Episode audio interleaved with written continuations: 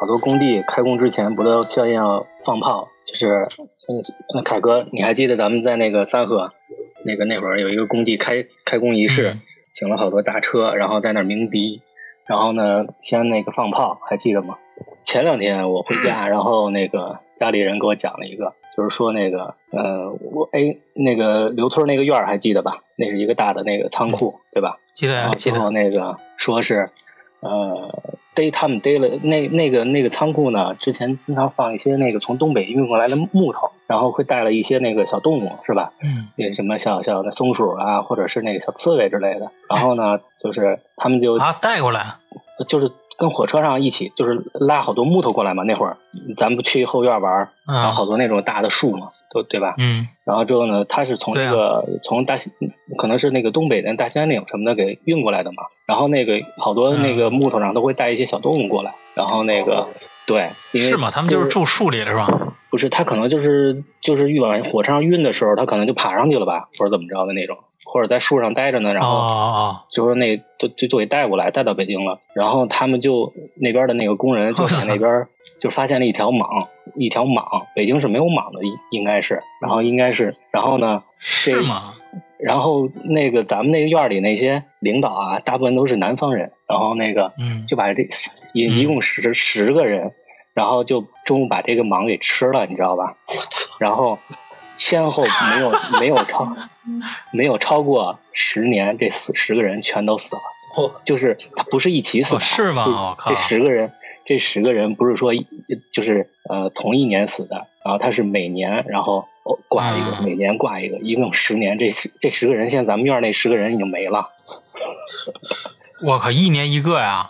对，说说就是参加那个上次吃那个蟒那十个人特别牛逼，是吗？我靠，是是跟他们吃的位置有关，还是动筷子的顺序有关？不是大哥，你你吃哪儿都没关系。这个这是我那汉第十年死的那个赚了，哦，你是这么分析的是吧？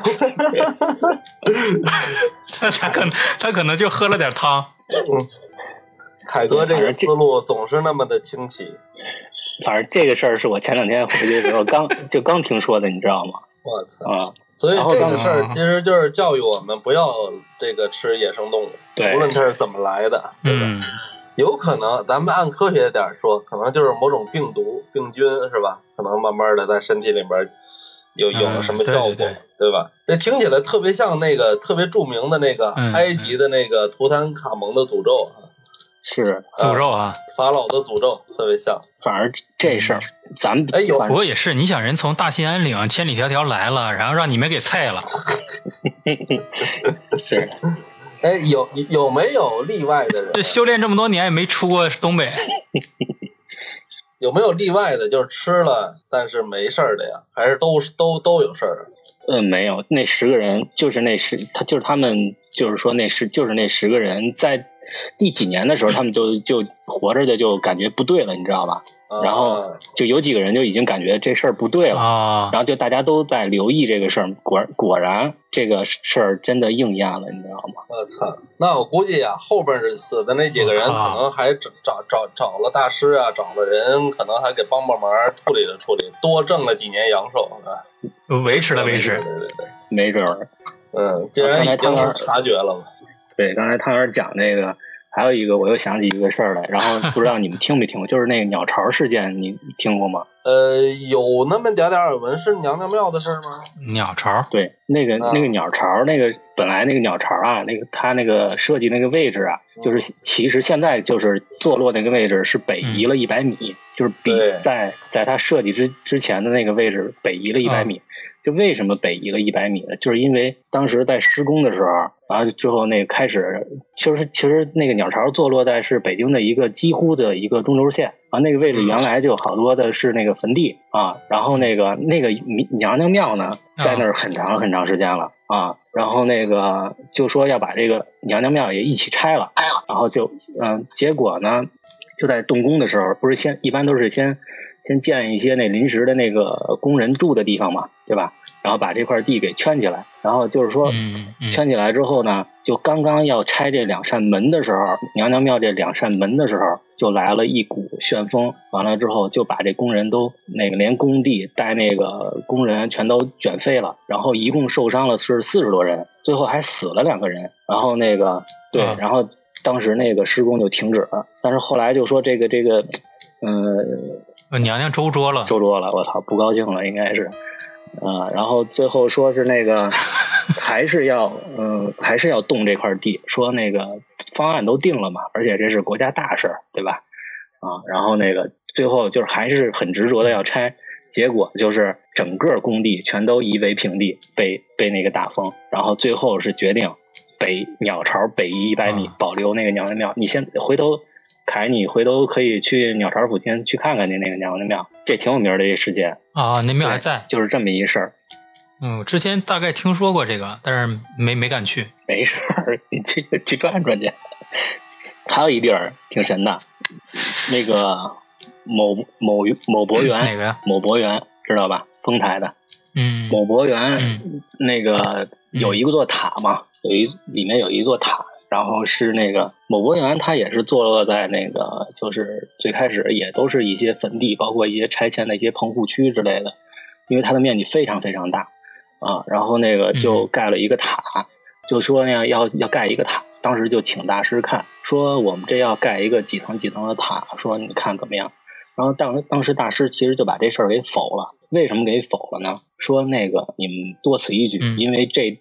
它挨着那个卢沟桥，卢沟桥的狮子已经把这片风水给震得非常嗯牛逼了。说你们没必要再盖一个塔了，塔一般都是震东西嗯的嘛，对吧？啊，庙是静东静啊庙对是静东西的，对吧？然后密塔是震东西的，然后说那个嗯你没必要盖了。然后这个塔呢盖好了之后，就一把火给烧了，就是这个。然后烧了之后呢，又又重新盖了一遍。这塔等于你现在今今天去那个博园看到的这个塔呀，是第二遍盖的。然后呢，嗯我我不是跟你啊讲过有一个我有一个同有一个哥们儿在里面那个是物业嘛啊，然后他们就嗯嗯，发现走到塔最上面一层的第几块砖的一个位置，然后你面冲着一个方向，然后在那儿等，好像是有一个时间，应该是上午的十点还是多少，就能听到一每天都能听到，你只要站对了位置，就能听到一个女人在那儿哭。回头咱们一起去试试去啊，我操， 大白，大白一起一起，我他妈不咱去仨一起啊！可以。这个关键人家说可以，可以个屁！我才不我去这呢。可以验证的呀。这你你去听听能碍什么事儿呢？对不对？不是，嗯，这个世上能让你验 证能让你验证的事情很少，我觉得这事儿对呀真的可以去试试去。可以去试试，有点意思啊。我我怎么感觉在作死的路上渐行渐远呢？刚才小光说这个、那个、那个娘娘庙这个事儿啊，就是网上众说纷纭。我甚至于看过这个相关的辟谣视频，然后也举了很多的文献资料什么的。呃，然后但是还有一个特别有名的，就是上海的那个，知道吧？小光应该知道。上上海那个那个那个龙柱高架，这个几乎几乎那个啊上海人民都知道。然后我每次每次坐那个那个那个呃上海出租车的时候，出租车的那个师傅都会特别热情的给我介绍，哎，这不是路过那个龙柱了，看一眼看一眼。成了一景了是吧对？对对因为那个龙柱，它确实是它跟其他的那个桥柱子完全不一样。如果去过上海的，然后到过那边的，应该都都对那个、嗯那个龙柱是挺有印象的。当时不是也说嘛，说这个因为这个乔装的怎么打哦都打不进去，最后是一位法师吧，高高高僧，是是是哪个静安寺啊还是哪儿的一个高僧，嗯，最后等于是做了法，然后呃要就要求这个拿一个就是镶了金的龙柱，然后把它呃然后往下打才能才打进去的。嗯而且这个事儿之后就是那个高僧就圆寂了，这也是挺特别特别有名的一个当代的都市传说啊。嗯，咱们那回去去上海那几次去上海，你没没注意到过吗？没有啊，下回再去上海一定要，因为你很容易路过那个地方，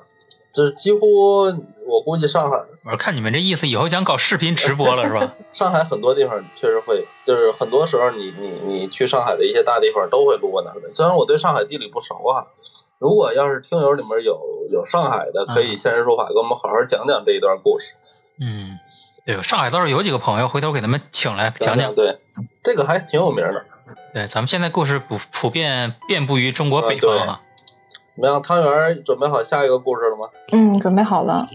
其实哦刚才你们聊的，就是包括我奶奶讲的这些，我觉得也是让人比较感慨的。就觉得有一些老的这这些东西啊，包括就是建筑也好呀，或者是就是这些树呀、这些植物也好呀，就是包括动物也好，可能还是要就是有敬畏吧。啊、嗯，因为我不知道大家有没有去看过，就是陕西西安那边有一个。古观音禅寺，其实这个寺以前是不太出名的，但是因为它里面有一棵树是应该说有一千四百多年，是一个那个银杏树，就是近距离去观察的话，就近距离去看的话，真的觉得很壮观啊，就真的有那种万物有灵的那种感觉。嗯，就大家有空可以去看看。银杏是一千四百多年，嗯对，据说是那个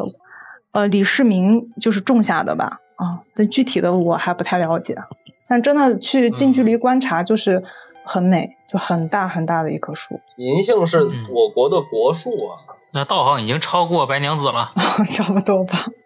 对，那哪儿就现那个凯哥，就咱们吃饭的那个很久以前公益西桥店那外面就有很多银银杏树，啊，然后到那个快到夏天的时候，就会掉的地上很多银杏，然后有很多人捡回去，好像还可以什么泡水喝呀，还是怎么的？哦，这玩意儿也能泡水啊喝？银杏好像北京挺多的，西安也挺多的，但是是吧就是有那么大的可能比较少，就是、嗯千年古树是吧？对啊，就现在已经因为这棵树，这个这个寺庙已经火的不像样了啊。然后完了之后，就可能进去观察的时候，人都是人推着人往前走的，因为确实太火了，很多人去看。网红景点儿是吧？对，它是那个嗯就是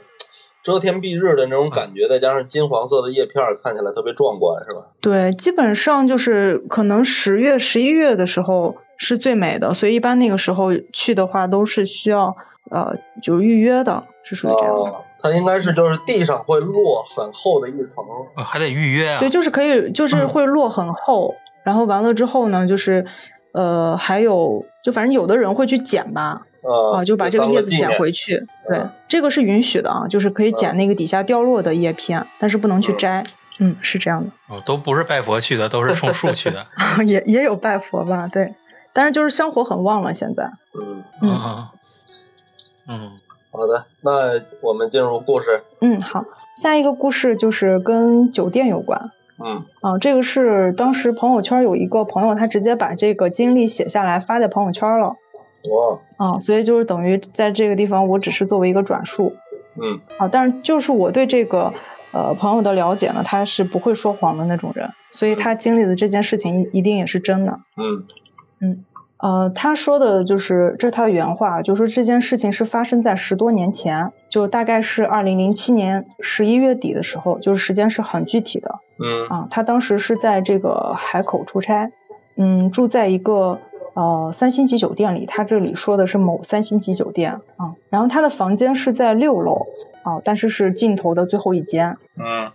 每一次他从就是电梯口回房间的时候，是需要先穿过一个长长的走廊，还要再经过一个安全通道的大门才到他的房间。但是他的描述就是觉得这个住在这层楼其实当时都不是很舒服，因为每一次经过这个安全通道呢，都会看见里面黑乎乎的，什么都看不见啊，就一个绿色的灯挂在那儿，所以他一直都还觉得挺瘆人的哇塞，啊这种状态。那多烦对啊啊！然后他说，房间里呢，它是设施比较齐全的，毕竟是三星酒店，对吧？但是就是比较老旧啊。他说能看得出来，这是一座有年代的这种酒店啊。但是好在就是说酒店的位置是不偏的，他外出也比较方便。然后白天呢，他一般都是在外面的啊，只有到了可能比如说啊晚饭吃完之后呢，他才能回房间休息，因为毕竟是工作嘛，对吧？嗯，然后白天呢，他比较累啊，他自己的感觉是说，那我白天比较累，我应该晚上能睡好吧？啊，但是很奇怪，就是那几天他总是休息不好，基本上他就说每天晚上都在我。操，吓死我了！刚才我的门响了一下，我我的靠！天呐！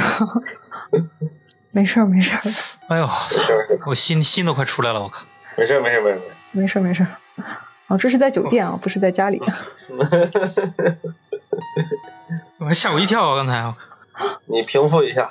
平复一下情绪。啊，你们继续 啊，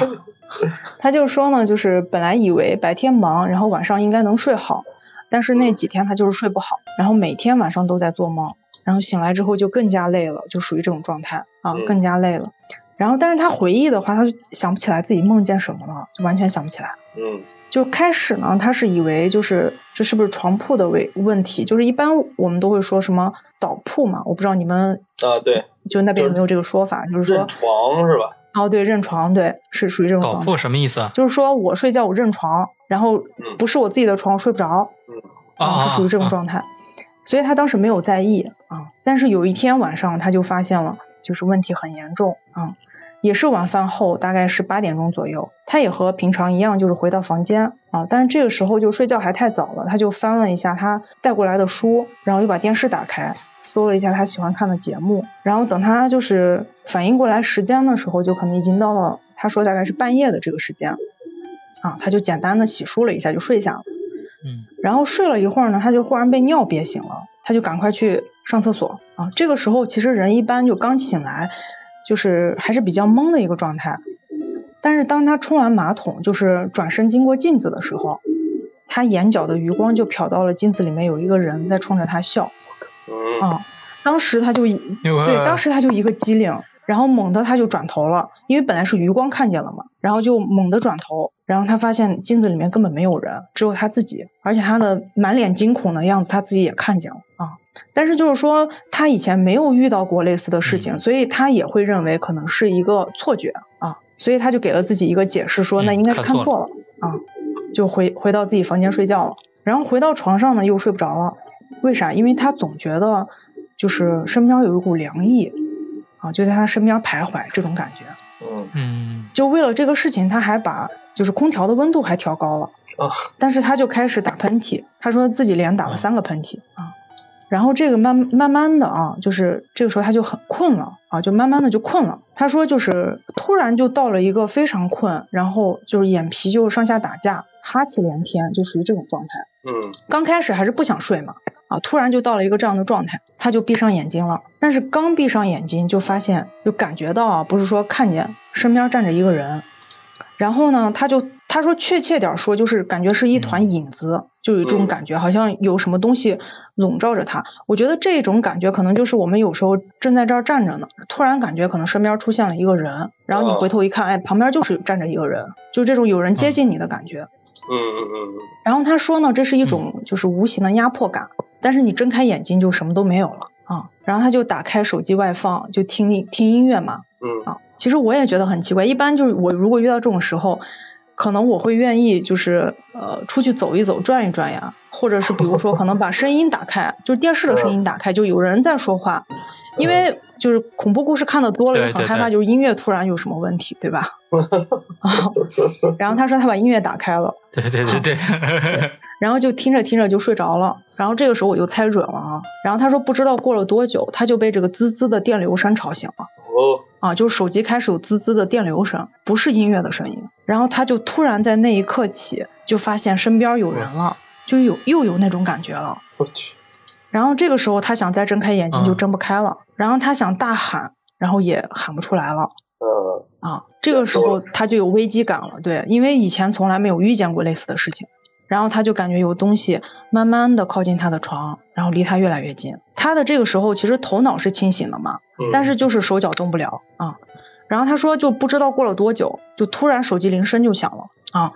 然后就是那一刻他突然就从床上就是翻起来了，就是能动了嘛。嗯他这个时候就顾不得穿鞋，一下子跑出去，就把这个窗帘给拉开了，因为窗帘本身是拉着的啊，他把窗帘拉开了，阳光就照进来了。 嗯已经天亮了，对，也就是说，他其实经历这件事情，他可能觉得没有过去多久，但是实际上已经天亮了，就是手机铃声响了，天亮了，然后他可能才能动了，基本上一夜都没有睡。嗯，然后他说这个时候再看房间，什么都没有，什么都正常。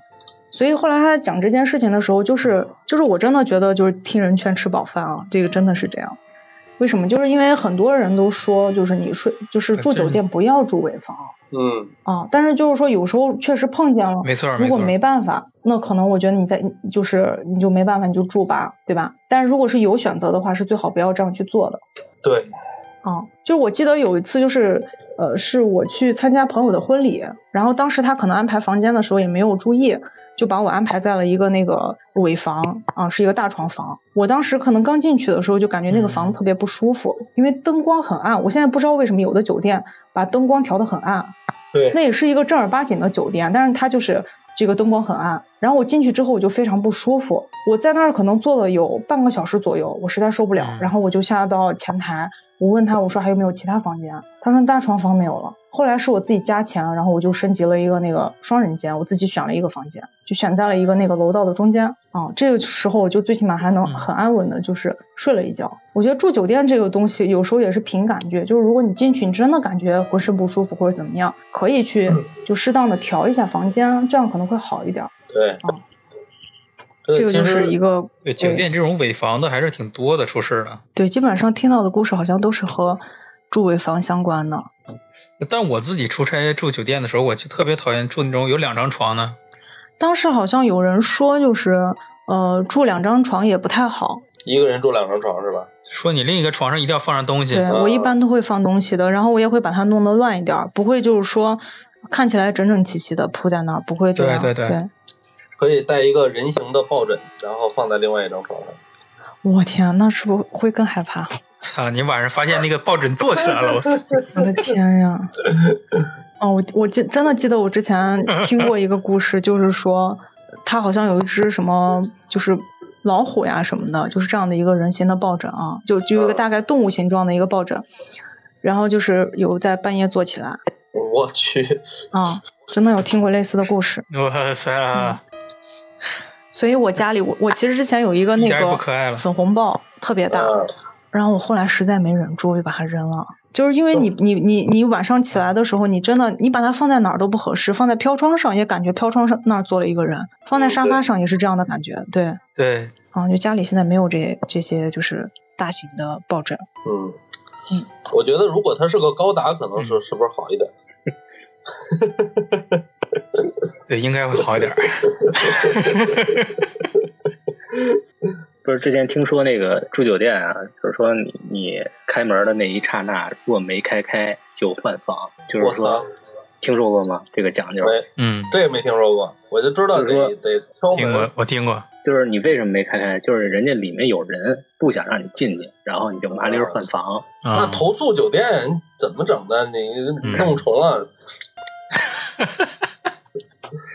但是有一段时间，就是我就是我发现中介他也会有这样的一些就是做法吧，啊，就是可能行业内的一些潜规则，就是以前敲门什么的，对对，以是吧？前就有一段时间在看二手房，然后中介有时候带我们进房子的时候，他其实明显知道里面没有人的，但是他都会敲三下啊，呃，他会这敲是三下。规矩，这对，是有的规矩时候他他说就是，比如说害怕里面业主回来了或者怎么样，他是直接转头过来跟我们解释的。但是有的房子确确实实就是毛坯房，对对，也这是不存规矩在说就是有这个有这个业主突然回来怎么样。因为因为这一点我还有一点很烦烦因为我因为因为之前我在柬埔寨不是做过一段时间防控嘛，就是旅行社防控，然后做的就是跟酒你店怎么什么都相关做过呀？的，呃，那上古时期了， 然后那个时候上就古是时期，对，那个时候其实要学一些这方面的东西，就是那个空房间，你再知道它里面是没有人的情况下，你也要去敲门的，这是规矩。啊，柬柬埔寨也有这说法。当然有了，我操！呃，反正欧洲、欧美国家咱不知道啊，我觉得东亚国家应该、亚洲国家应该都差不多在这方面。亚洲规矩太大了。 嗯，繁文缛节比较多，因为亚洲国家基本上大多数国家都相信万物有灵了，嗯，尤其是日本，对吧？哎，凯哥去日本没有感觉到这方面的东西吗？没没感觉，我不往这儿想。啊哈，神，你去过什么神社那种地方吗？我去过，我没没什么感觉，我好像对这方面没有这个天分。没这敏感是吧？对，当时去的东京嘛，嗯就是觉得东京有点热。嗯， 操！冬天去，冬天去。哦，我去的是春天，也挺冷的，其实。日本就 挺冷日的，本但是就是有那个点热，是吧？就没有这小种木头天都分，做还得挺好对，。心里热，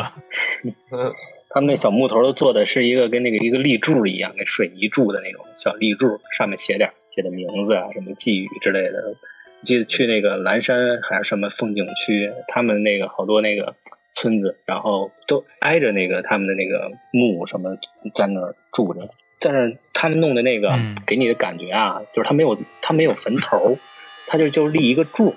就是咱们国内的都是有坟包、啊是吧？嗯嗯这种就就比较嗯瘆得慌，让你觉得。嗯然后人他们那个那个碑吧嗯，它就是特别细的一个柱，就跟啊电线杆子似的那种那种啊对对对一个长条，所以对吧？你见过？然后就是你感觉到不是那他么们墓地都瘆特别挤， 啊，对对对对，是一个一个跟那个就跟那插了好多电线杆子似的，所以你也感觉感觉就姐是，没你那不么立那正个你就站别人家那儿去了。对，是，就咱们咱们那个国内的全都是那种，哎，你们见过那种鬼火吗？没有好，没有，哎，我真见过，就是那我在老家那个上学那年，不是老出去刷夜嘛那会儿，嗯然后就因为我们学校也是在一个比较偏僻的地方，然后那个去网吧的路上必须要经过一片那个其实是其实是田地，嗯但是那个农村人都是把那个人埋在那个就是过世之后都埋在自己家地里，好像是啊。有这样的，它没有像那，它没有像北京是有这种公墓吧？对，就所有都是埋埋在一个地方，但是农村嗯他们就是埋在自己家地里，然后还还会那个布一下位置。那你说他们是就是为什么？是肥沃自家土地吗？他没有，就是从从祖上就没有公墓，就是从从古就到现在都没有，哦都他们就没有公墓，他们就是讲究什么呀？就是我这一家子，对吧？然后都埋在一个位置，然后还嗯已经排好了那个布局，就是说，呃，谁是孙子，谁是儿子，他躺的位置，他头冲哪儿，脚冲哪儿，都是找人看过的。谁在看护这个、嗯哦这个位置，就是谁是看家护院的，谁是年长的，躺在什么位置，谁跟谁，谁挨着谁啊，都是有讲究的，知道吧？都是排下来的。对，就是说早早早的就已经排好了，你应该在哪儿，看着哪儿，知道吧？我操，然后那哦那他们会要是用那个谷歌地图，是不是能看出来那个族谱？但是你你就是这个东西，应该应该是他们那个懂的人能看出来是什么，应该能看出来就辈分吧，可能是我觉得。就看位置就能看出来，是吧？然后那个就是，我就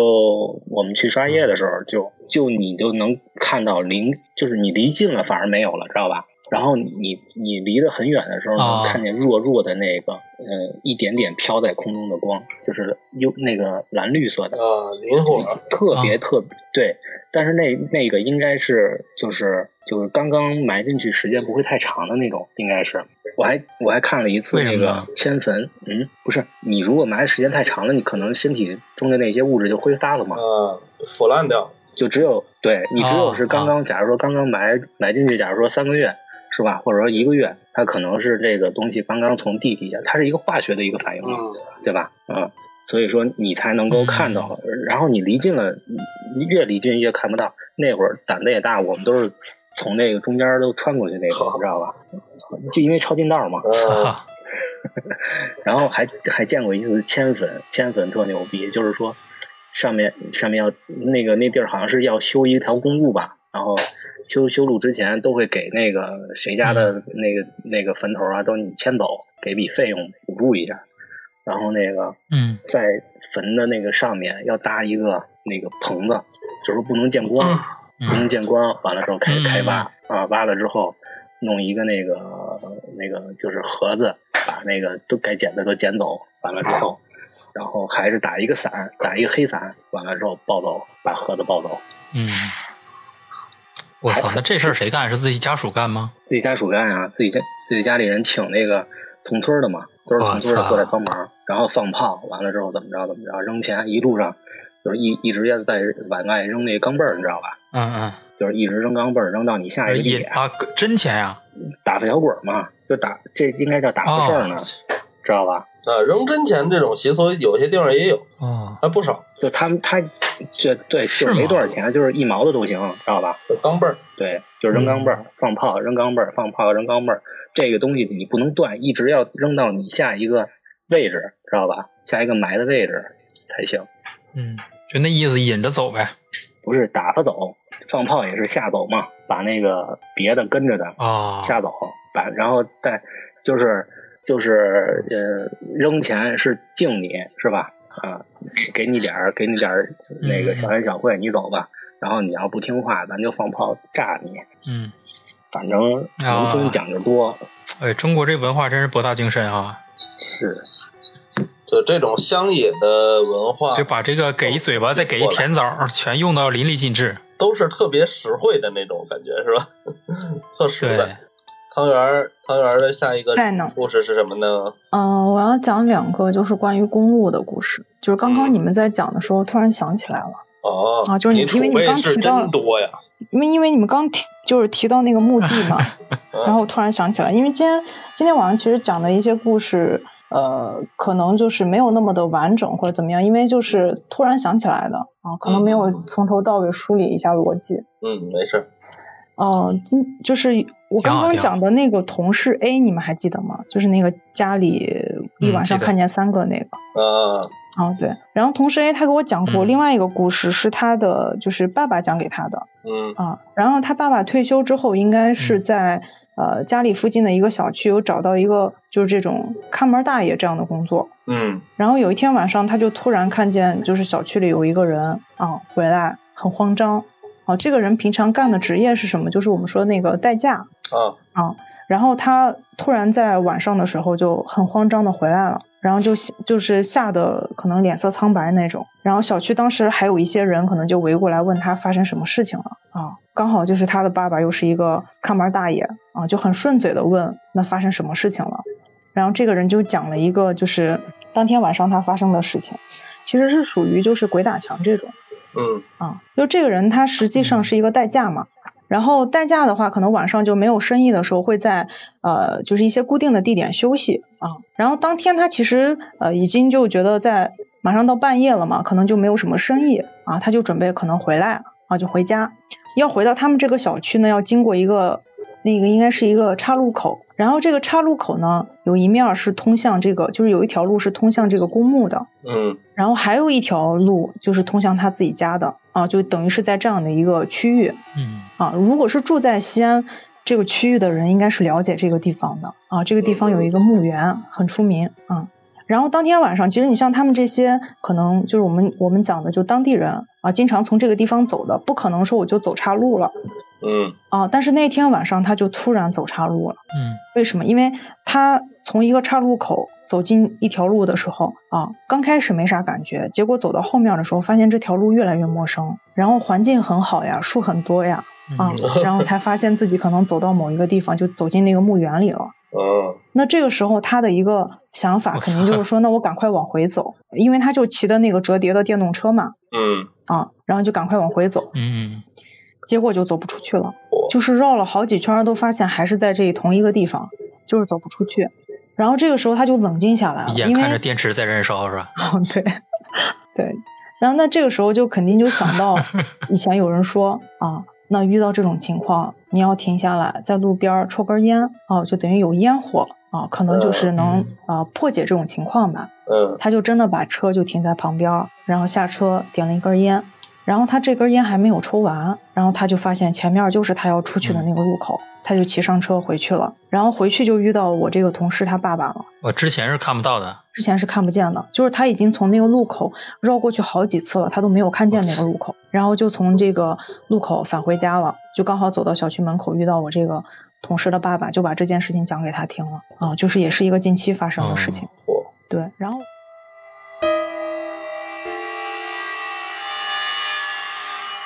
感谢您的收听。如果您喜欢我们的节目，千万不要忘记订阅、点赞、分享、转发，把喜欢的声音分享给更多的朋友。感谢您的支持。如果您有精彩的故事想跟我们分享的话，也欢迎您留言或者私信主播与我们取得联系。当然，您也可以添加主播微信，主播会拉您进群，结识更多的朋友，和我们一起聊天互动，分享精彩故事。主播的微信和粗圈电台公众号都留在了节目详情中，期待与您的相遇。这里是粗圈电台，我们下期再见。